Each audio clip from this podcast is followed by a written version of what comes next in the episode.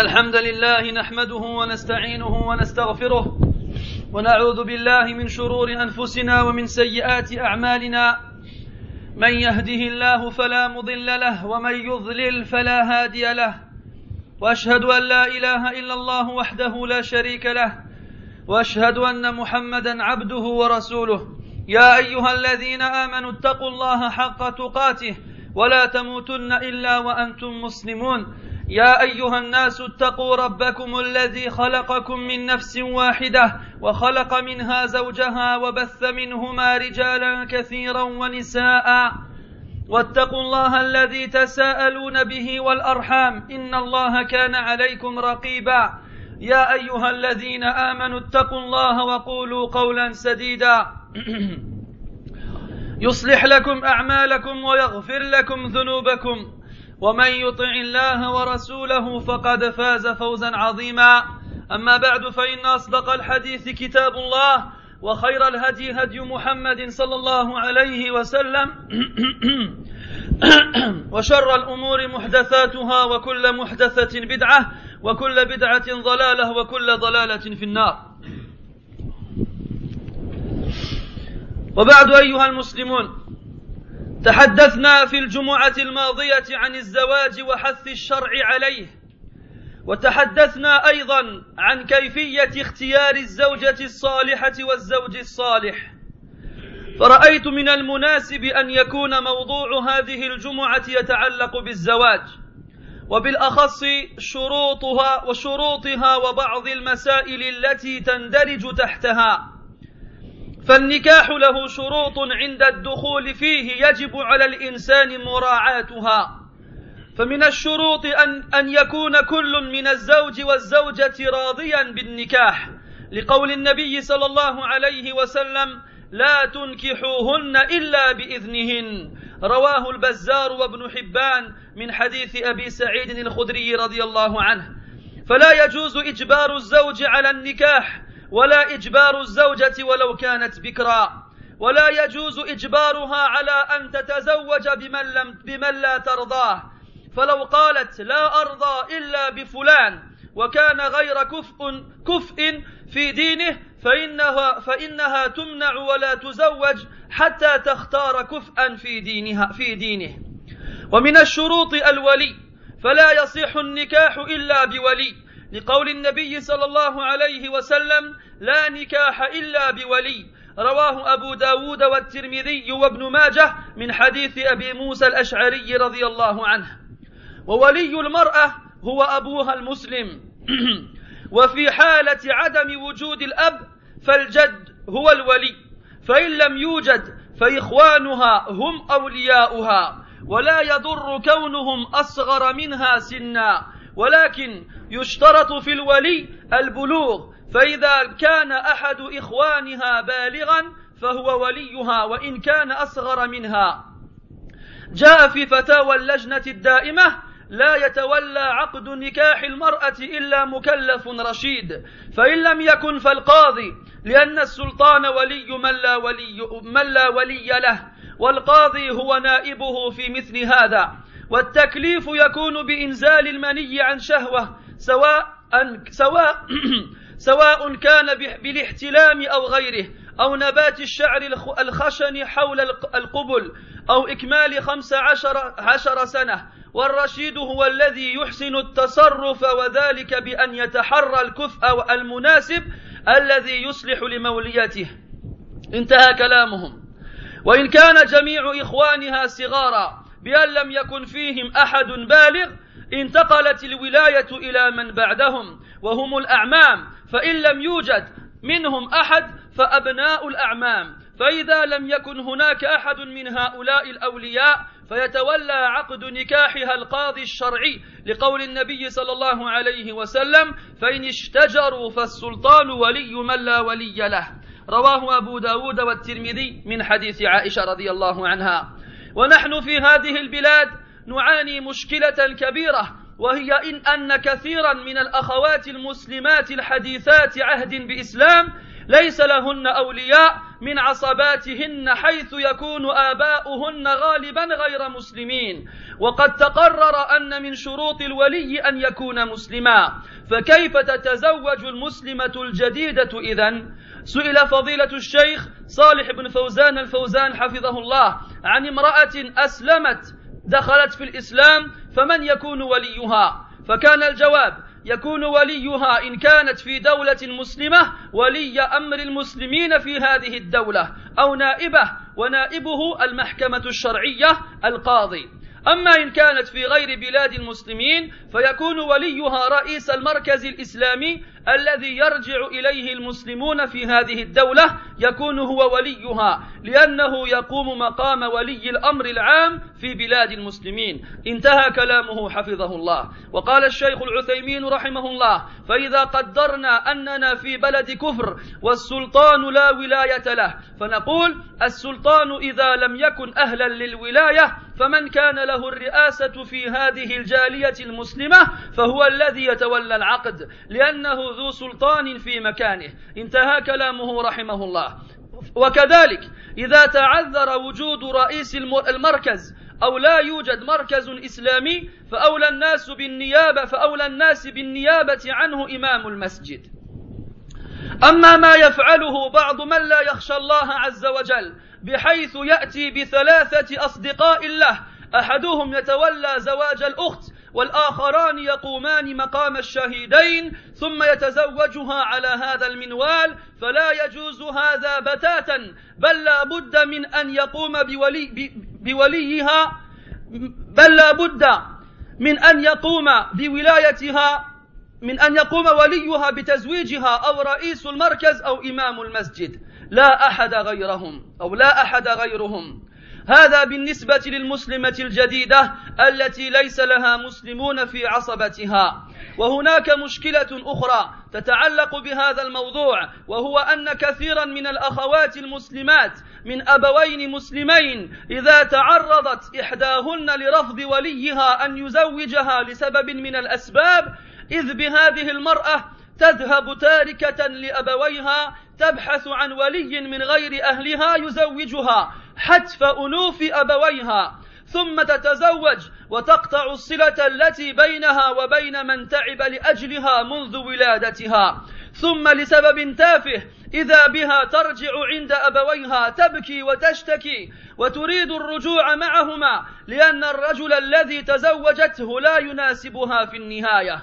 أيها الأخوات اعلمن رحمكن الله أن الأهل هم الأقدر عادة وغالبا على تحديد الأفضل لابنتهم ومن يصلح للزواج منها لأن الغالب على البنت هو قلة العلم وقلة الخبرة بالحياة وما يصلح فيها وقد تخدع ببعض الكلمات فتحكم عاطفتها دون عقلها. لذلك فإن على البنت أن لا تخرج عن رأي أهلها إن عرف عنهم الدين والعقل. وأما إذا رد أولياء المرأة الأزواج من غير سبب صحيح أو كان ميزانهم في الاختيار غير شرعي كما لو قدموا الغني الفاسق على صاحب الدين والخلق فهنا يجوز للبنت أن ترفع أمرها للقاضي الشرعي لإسقاط ولاية من منعها من الزواج وتحويلها إلى غيره.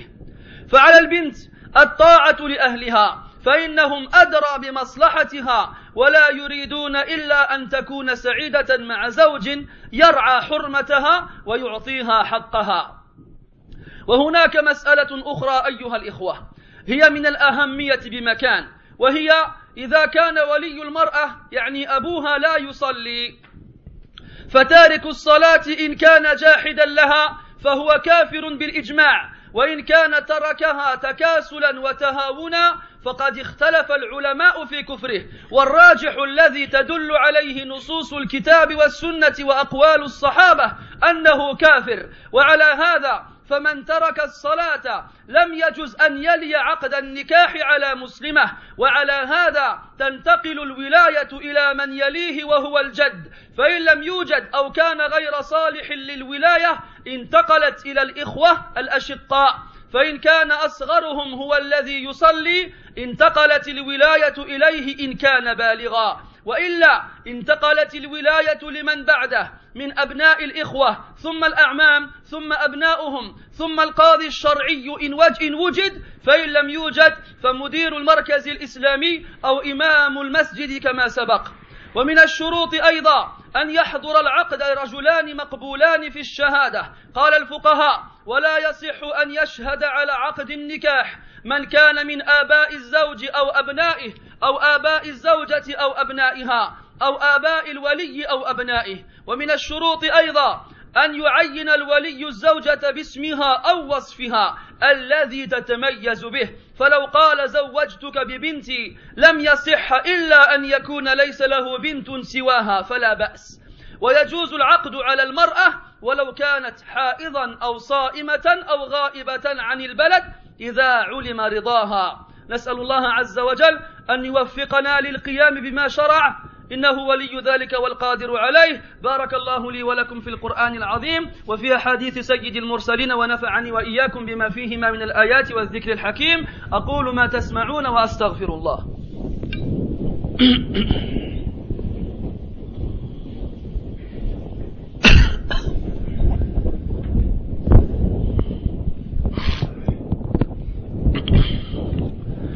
الحمد لله رب العالمين. والعاقبة للمتقين ولا عدوان إلا على الظالمين وصلى الله وسلم وبارك على محمد وعلى آله وأصحابه أجمعين وبعد Mes très chers frères, nous avons parlé ensemble la semaine dernière du mariage et de l'incitation de l'islam au mariage. Nous avons parlé aussi de la façon de choisir une épouse pieuse ainsi qu'un époux pieux. J'ai donc vu qu'il était bon de continuer sur ce, chemin-là et de parler encore d'un sujet en rapport avec le mariage. Plus particulièrement des conditions de validité du mariage et de certaines questions qui s'y rapportent. Donc le mariage en islam est valide lorsque les conditions sont réunies et appliquées. Il est donc obligatoire de faire extrêmement attention à ce que ces conditions soient correctes et soient appliquées. Parmi ces conditions, que l'homme et la femme qui vont se marier soient satisfaits et acceptent cette union. Le prophète sallallahu alayhi wa dit dans le hadith, ne mariez vos filles qu'avec leur accord. Il est donc interdit de contraindre son fils à un mariage ou de contraindre sa fille à un mariage, même si elle est vierge, même si elle n'a jamais été mariée auparavant. Il est obligatoire d'avoir l'accord de la fille. Et dans le cas où elle refuserait de se marier sauf avec une personne, mais une personne qui ne serait pas correcte pour elle, une personne qui ne l'aiderait pas à s'épanouir correctement, alors le tuteur de la fille a le droit de refuser et d'attendre qu'elle choisisse un homme qui soit bien pour elle. Et parmi les conditions, la présence du tuteur de la fille. Aucun mariage ne sera valide sans sa présence et bien entendu son accord. Le prophète sallallahu alayhi wa sallam a dit, il n'y a pas de mariage sans tuteur. Et bien entendu, le prioritaire dans la, tuteur, la tutelle pardon, de la fille est le père de celle-ci lorsqu'il est musulman. S'il est absent ou indisponible, alors ce sera le grand-père, le grand-père paternel. S'il est absent ou indisponible, ce sera alors ses frères, les frères de la femme, du côté de son père. Et il n'y a pas de mal au fait qu'il soit plus jeune qu'elle, à, condition bien entendu qu'il soit pubère. Donc il faut, parmi les conditions du tuteur, qu'il soit pubère. Et donc même s'il est plus jeune qu'elle, il n'y a pas de mal à ce qu'il la marie. Comment sait-on quand est-ce qu'un enfant est pubère? Lorsqu'il a eu donc une, éjaculation suite à un désir, que ce soit en rêve ou autre, ou bien que les poils du pubis sont poussés, ou bien, dans les cas où il n'y a ni l'un ni l'autre, qu'il ait fini ses 15 ans. Et il faut aussi qu'il soit doué de raison dans le sens où ce soit quelqu'un de raisonnable, qui sait choisir et qui sait reconnaître la meilleure personne pour celle qu'il a à sa charge. Et dans le cas où elle n'a pas de père ou de grand-père et que ses frères sont tous plus petits qu'elle, mais aucun d'entre eux n'a la puberté, alors la tutelle revient à ceux qui sont après eux dans l'ordre, c'est-à-dire les oncles paternels. Si on ne trouve pas d'oncle paternel, ce sera alors les enfants, les garçons de l'oncle, des oncles paternels. Si on ne trouve personne, alors à ce moment-là, ce sera le juge, donc musulman, qui s'occupera de marier la fille qui n'a pas un homme dans sa famille qui puisse la marier. Le prophète sallallahu alayhi wa sallam a dit, s'il se dispute dans la tutelle, alors c'est l'autorité qui devient le tuteur de celle qui n'a pas de tuteur. Donc là, on a fait allusion à une chose importante que beaucoup de gens ignorent, c'est que les hommes de la famille de la mère ne peuvent pas faire le tuteur. Dans le cas où c'est le grand-père maternel, ou un oncle maternel, ou un cousin du côté maternel, ou un frère du côté de la mère, aucun d'entre eux ne peut assumer cette fonction, assurer cette fonction, c'est-à-dire être le tuteur de la fille. Sauf dans un seul cas, c'est lorsque le tuteur de base de la fille, c'est-à-dire son père, comment dirais-je, Iwakil, qui délègue la, tutelle à une, à une des personnes de la famille de la mère. Amma, en dehors de cela, non. Les savants ont dit que s'il n'y a aucun homme dans la famille du père pour marier la fille, et qu'il y a des hommes dans la famille de sa mère, ce sera quand même le sultan, l'autorité musulmane, dans le pays où on se trouve, qui sera mis en avant, et pas les hommes de la famille de la mère. Et beaucoup de fois, on entend des gens qui sont mariés par le grand-père maternel, ou l'oncle maternel, ou le frère du côté de la mère, que les gens qui, qui font cela sachent que ce n'est pas permis et que ce n'est pas correct. Et nous ici en France et dans les pays non musulmans, on est confronté à un problème assez, assez majeur. Quel est-il? Donc on a grâce à Allah Azzawajal de nombreuses femmes qui rentrent dans l'islam. Et, pardon, on trouve encore, on ne trouve pas dans leur famille des hommes qui sont rentrés dans l'islam qui puissent les marier. Car on a dit tout à l'heure qu'il fallait comme condition pour le wali qu'il soit musulman. Donc comment est-ce que la nouvelle musulmane, la convertie à l'islam, se marie-t-elle? On a posé la question à Sheikh al-Fawzan, hafidahullah. Il a répondu que si elle se trouve dans un pays musulman, c'est donc l'autorité musulmane qui s'occupe de la marier. Donc le gouverneur ou bien son représentant, c'est-à-dire le juge. Si elle est par contre dans un pays non musulman, alors son tuteur sera le président du centre islamique vers lequel se retournent les musulmans dans ce pays-là. Ce sera lui qui, assumera la charge de la marier, car il prend la place du gouverneur général dans les pays musulmans. Ça c'est la parole de Sheikh al-Fawzan, hafidahullah. Sheikh al-Uthaymin, il dit, si jamais on doit, donc si jamais on est dans un pays non musulman, donc l'autorité n'a pas de tutelle sur la femme musulmane. Alors à ce moment-là, comme Sheikh al-Fawzan il a dit, la présidence ou bien la tutelle reviendra à celui qui a l'autorité dans ce groupe de musulmans vivant dans un pays non musulman. Car c'est lui qui est censé représenter l'autorité islamique parmi eux. Donc dans la parole de Sheikh Al-Uthaymin, on inclut aussi, dans le cas où on ne trouverait pas de, centre islamique, ou bien il serait difficile, voire impossible de s'y rendre, alors, à ce moment-là, peuvent prendre la place de celui-ci, du président du centre islamique, les imams de mosquée.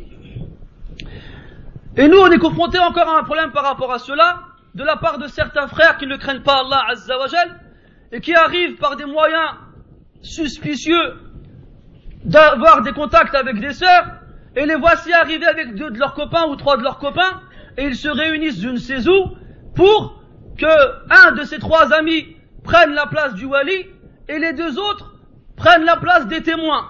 Alors ils se marient entre eux, et la fille, comme elle est en général convertie, elle est ignorante des règles relatives au mariage, alors elle pense que c'est bon et que c'est accepté, et alors elle se marie ainsi. Et, la, la personne en question, en général, d'après l'expérience qu'on a dans le domaine, d'après ce qui nous arrive aux oreilles, on se rend compte que quelques jours après, voire quelques semaines plus tard, on entend parler comme quoi cet homme-là a divorcé de cette sœur parce qu'elle n'était plus à son goût. Que ces personnes-là craignent Allah Azzawajal et qu'ils sachent que sait qu'Allah Azzawajal nous a rendu licite la chasteté de ces femmes par son nom. C'est par le nom d'Allah Azzawajal que la chasteté de ces femmes nous devient licite.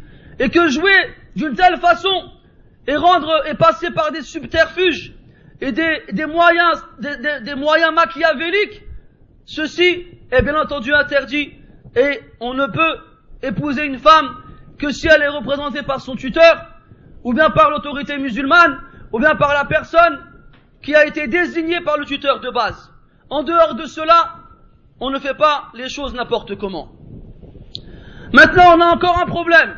Qu'est-ce qu'on a comme problème?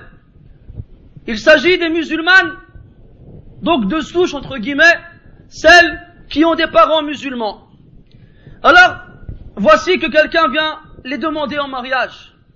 Et elle, elle est charmée par cette personne. Et là, on revient encore une fois à la, à la gravité et au danger d'échanger des paroles pendant la muqabala, pendant l'entrevue. Parce que toi, tu parles avec la sœur, et voilà, Shaitan, il t'embellit dans ses yeux et dans ses oreilles. Et elle, elle te parle, et Shaitan est embelli dans ses yeux, il l'embellit dans tes yeux et dans tes oreilles. Et lorsque vous vous quittez, chacun ne fait que penser à l'autre. Et la voix de l'un résonne dans le cerveau de l'autre avec un écho interminable. Al-Muhim. Alors la sœur, elle est charmée par le prétendant qui est venu la demander en mariage, mais ses parents, pour une cause, ont refusé qu'il devienne leur beau-fils. Alors qu'est-ce qu'il se passe? Voici que cette jeune sœur, qu'est-ce qu'elle fait? Elle part, hein, que ses parents le veuillent ou non, elle va chercher un wali, on ne sait où, qu'elle va trouver ici ou là, comme on a dit tout à l'heure avec un des copains du prétendant, et elle se marie, entre guillemets, excusez-moi l'expression, à la barbe de son, de son wali, à la barbe de son, de son tuteur. Et elle laisse ses parents pleurer et tristes. Elle se marie, et elle coupe les liens avec ceux qui se sont éreintés et fatigués pour elle depuis sa naissance.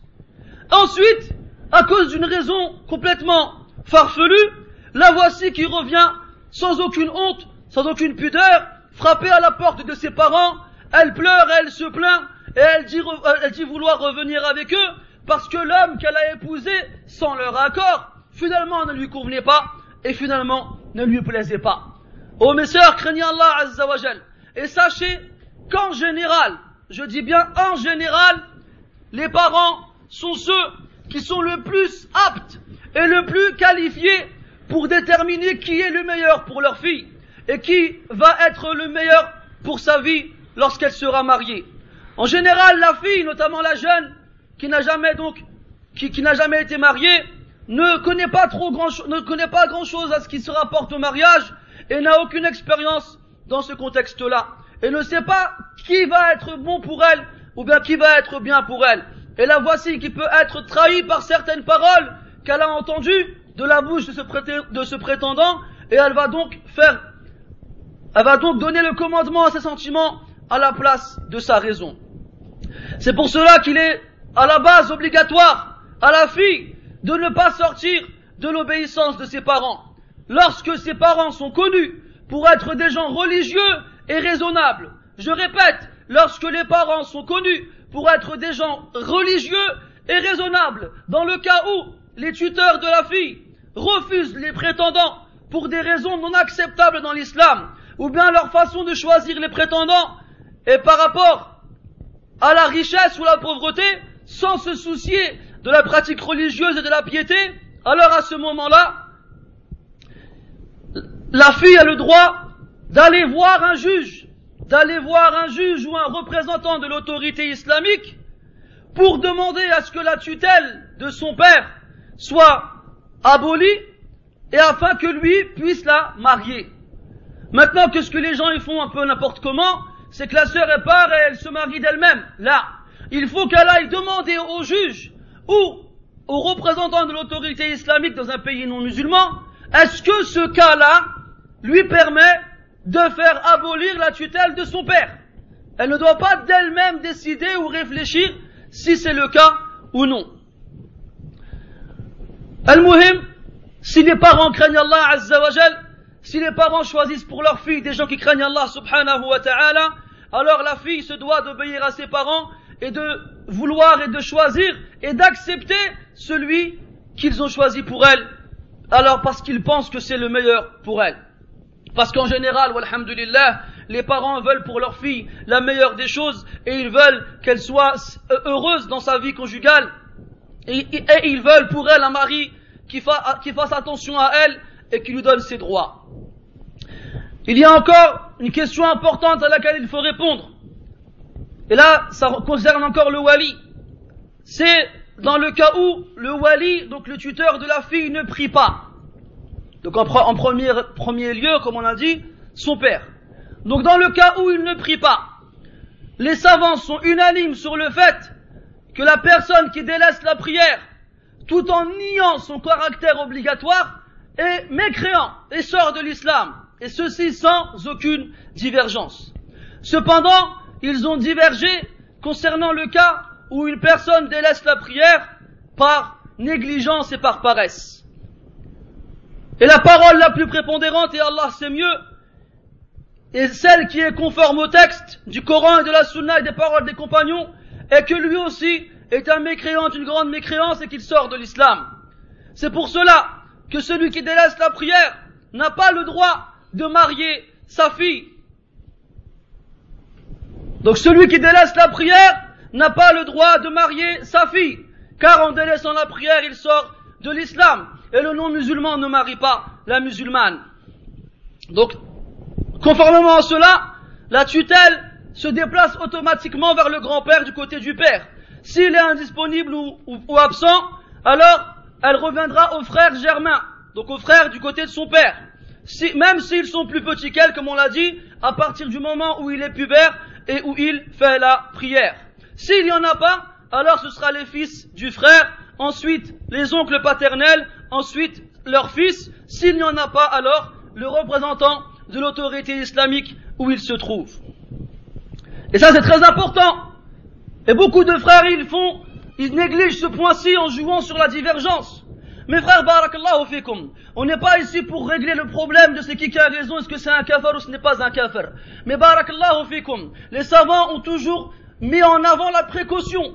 Et dites-vous que vous mariez avec une femme dont le père ne fait pas la prière implique un risque ou il n'est pas musulman. Et s'il n'est pas musulman, ça implique la nullité du contrat de mariage. Alors comment est-ce qu'on peut jouer avec de telles choses? Ce qui, dit à nullité du contrat de mariage, dit qu'on n'a pas le droit d'être avec cette femme. Ce qui veut dire qu'on est dans la, fornication alors qu'on croit être dans le halal.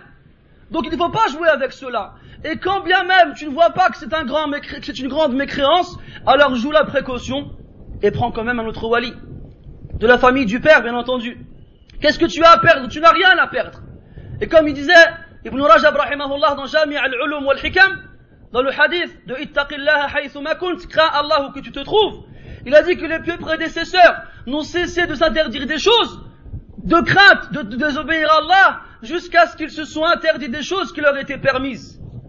Jusqu'à ce qu'ils se soient interdits des choses qui leur étaient permises. Et on appelle ça al-wara. Al-wara, c'est-à-dire faire attention, la précaution. C'est la précaution de tomber dans un acte qui nous causera tort devant Allah le jour du jugement. Ne jouez pas avec cela. Dernièrement, il y a un frère à qui ce problème est arrivé. Il me dit que le père de sa femme ne fait pas la prière, ne fait pas le ramadan et ne fait rien de l'islam. Et comment est-ce qu'on peut considérer celui-ci comme étant un musulman?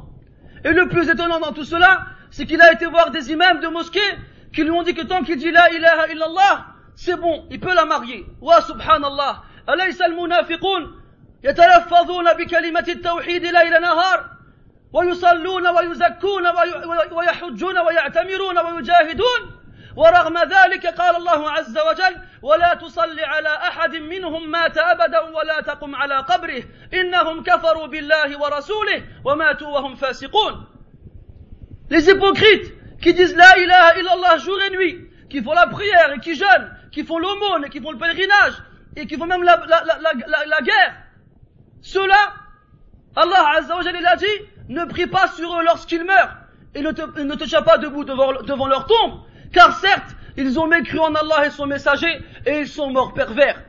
Donc ceux-là, ce ne sont pas des musulmans, et l'autre qui dit la ilaha illallah et qui fait rien, c'est un musulman. والله هذا شيء شيء عجيب شيء عجيب وقال عبد الله بن شقيق رحمه الله فيما معناه أنه التقى بسبعين من أصحاب رسول الله صلى الله عليه وسلم فكانوا لا يرون عملا تركه كفر إلا الصلاة Donc Abdullah ibn Shaqiq, rahimahullah, tabi'i, il a dit, j'ai rencontré 70 compagnons du prophète sallallahu alayhi wa sallam. Ils ne voyaient pas une action dont le fait de la, de la délaisser était de la mécréance, sauf la prière. Et après toi, parce que la sœur est à plus, et parce que c'est plus facile, alors tu t'en fiches que le papa il fait pas la prière, et tu dis bismillah. Et après tu dis de toute façon, il y a khilaf dans la mas'ala. Eh ben j'attends que vos filles grandissent, à vous qui voyez, qui voyez cela, et que des gens qui font pas la prière, ils viennent demander vos filles en mariage. Eh ben, mariez-les si vous voyez pas de mal. Mariez-les aux gens qui font pas la prière si ça vous, si ça vous dérange pas. Parce que c'est pas grave, en tous les cas, c'est de la petite mécréance. Et quand bien même, Yallah, c'est de la petite mécréance, ça reste de la mécréance, subhanallah. Ça veut dire que même la petite mécréance chez vous, n'a pas d'importance. Le petit couvre, c'est pas grave. Ajib hada, wallah. Wallahi hada shay'un ajib. Aujourd'hui, chez les frères, à cause de leur mauvaise compréhension de la divergence, pas à cause de la divergence, abadan, mais à cause de la mauvaise compréhension des frères concernant la divergence, on se rend compte que la plupart d'entre eux ne donnent plus d'importance à la petite mécréance. Wa subhanallah. Est-ce qu'Allah a fait descendre les livres sur terre et a envoyé les messagers que pour éradiquer la mécréance, qu'elle soit grande ou petite?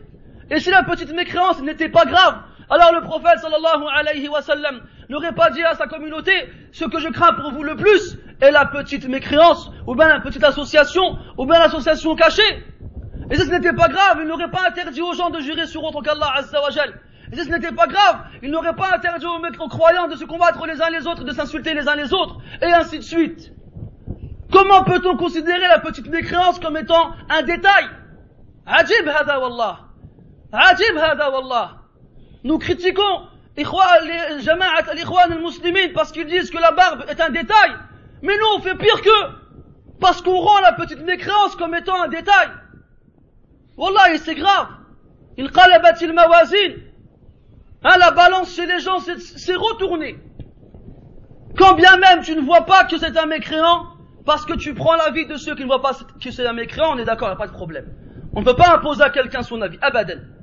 Cependant, Joue la précaution, ya Akhil Karim. Joue la précaution. Je crois que c'était Ali radiallahu anhu qui disait قولي صواب ويحتمل الخطأ وقول غيري خطأ ويحتمل الصواب Ma parole elle est juste, mais il se peut qu'elle soit fausse. Et la parole de l'autre elle est fausse, mais il se peut qu'elle soit juste. Yahid, tu as une probabilité de chance, entre guillemets, que la parole de ceux qui voient que la personne qui ne prie pas est réellement mécréante, et pourtant malgré ça, tu fais fi de cela et tu te maries avec avec, l'accord et la bénédiction d'un homme qui ne fait pas la prière. Wallahi hada shay'un ajib. Et on a perdu le wara' mes frères. On a perdu la précaution et la crainte de tomber dans une chose qui mettrait Allah Azza wa en colère. Alors faites extrêmement attention à ce que vous faites et aux tuteurs de des femmes que vous allez épouser. Et faites attention s'ils ne font pas la prière. Et la première des choses que vous devez faire si vous vous rendez compte qu'ils ne font pas la prière, c'est les appeler à craindre Allah et leur demander de faire la prière. Faites une pierre de coups et faites passer la maslaha, l'intérêt du père, avant votre propre maslaha. Parce qu'il est mieux pour le père de faire la prière que toi que tu épouses sa fille. Parce que des filles, il y en a des centaines, voire des milliers. Mais lui, s'il meurt ainsi, on craint pour lui le malheur. Appelle-le à ce qu'il fasse la prière et appelle-le à craindre Allah Azza wa وما يدرك لعل الله أن يهديه بسببك tu ne sais pas peut-être qu'Allah Azza wa Jalla le guidera par ta cause ولأن يهدي الله بك رجلا واحدا خير لك من حمر النعم et que et qu'Allah guide par ta cause un seul homme est meilleur pour toi que les chamelles rousses s'il se il, s'il se soumet et prie alors il n'y a plus aucun problème si jamais il ne se soumet pas alors dis-lui écoute-moi ami mais tu ne peux pas marier ta fille tu ne fais pas la prière. Alors, dis-moi ton, ton père, est-ce qu'il est là? S'il n'est pas là, ton frère S'il n'est pas là, tes fils. Et si on se rend compte que ça peut, amener un problème, il y a certains savants qui ont dit qu'on peut faire, entre guillemets, semblant, en le faisant marier sa fille, cette personne qui fait pas la prière, pour aller par la suite voir le représentant de l'autorité islamique, ou bien celui qui dans l'ordre peut marier cette fille-là, pour la marier par la suite, pour éviter un mal, ou bien pour éviter que ce père refuse de marier sa fille à jamais.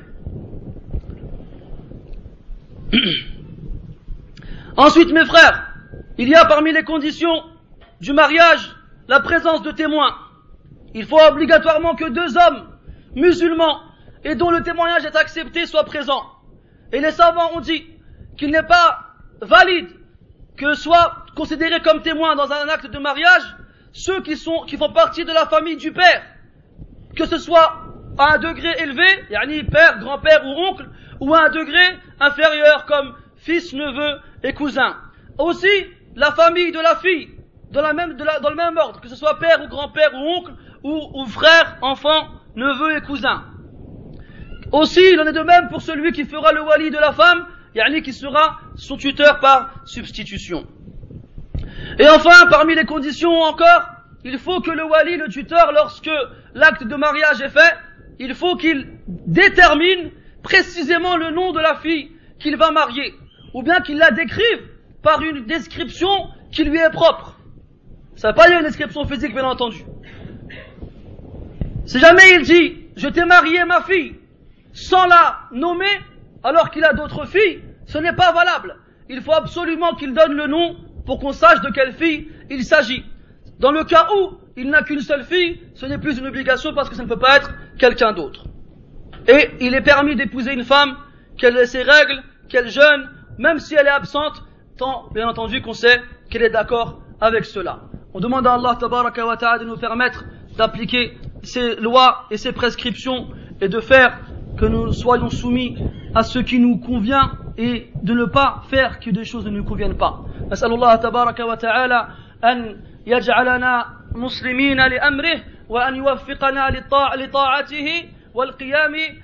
بشكره إنه ولي ذلك والقادر عليه. اللهم آتنا في الدنيا حسنة وفي الآخرة حسنة وقنا عذاب النار.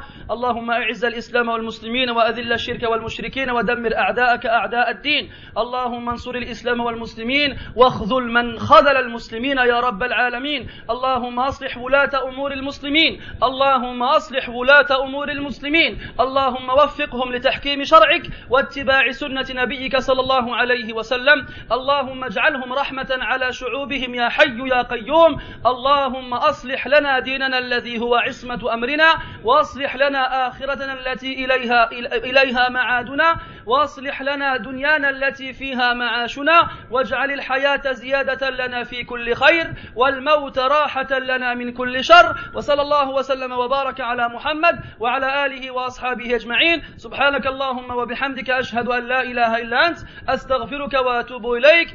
وقوموا إلى صلاتكم يرحمكم الله.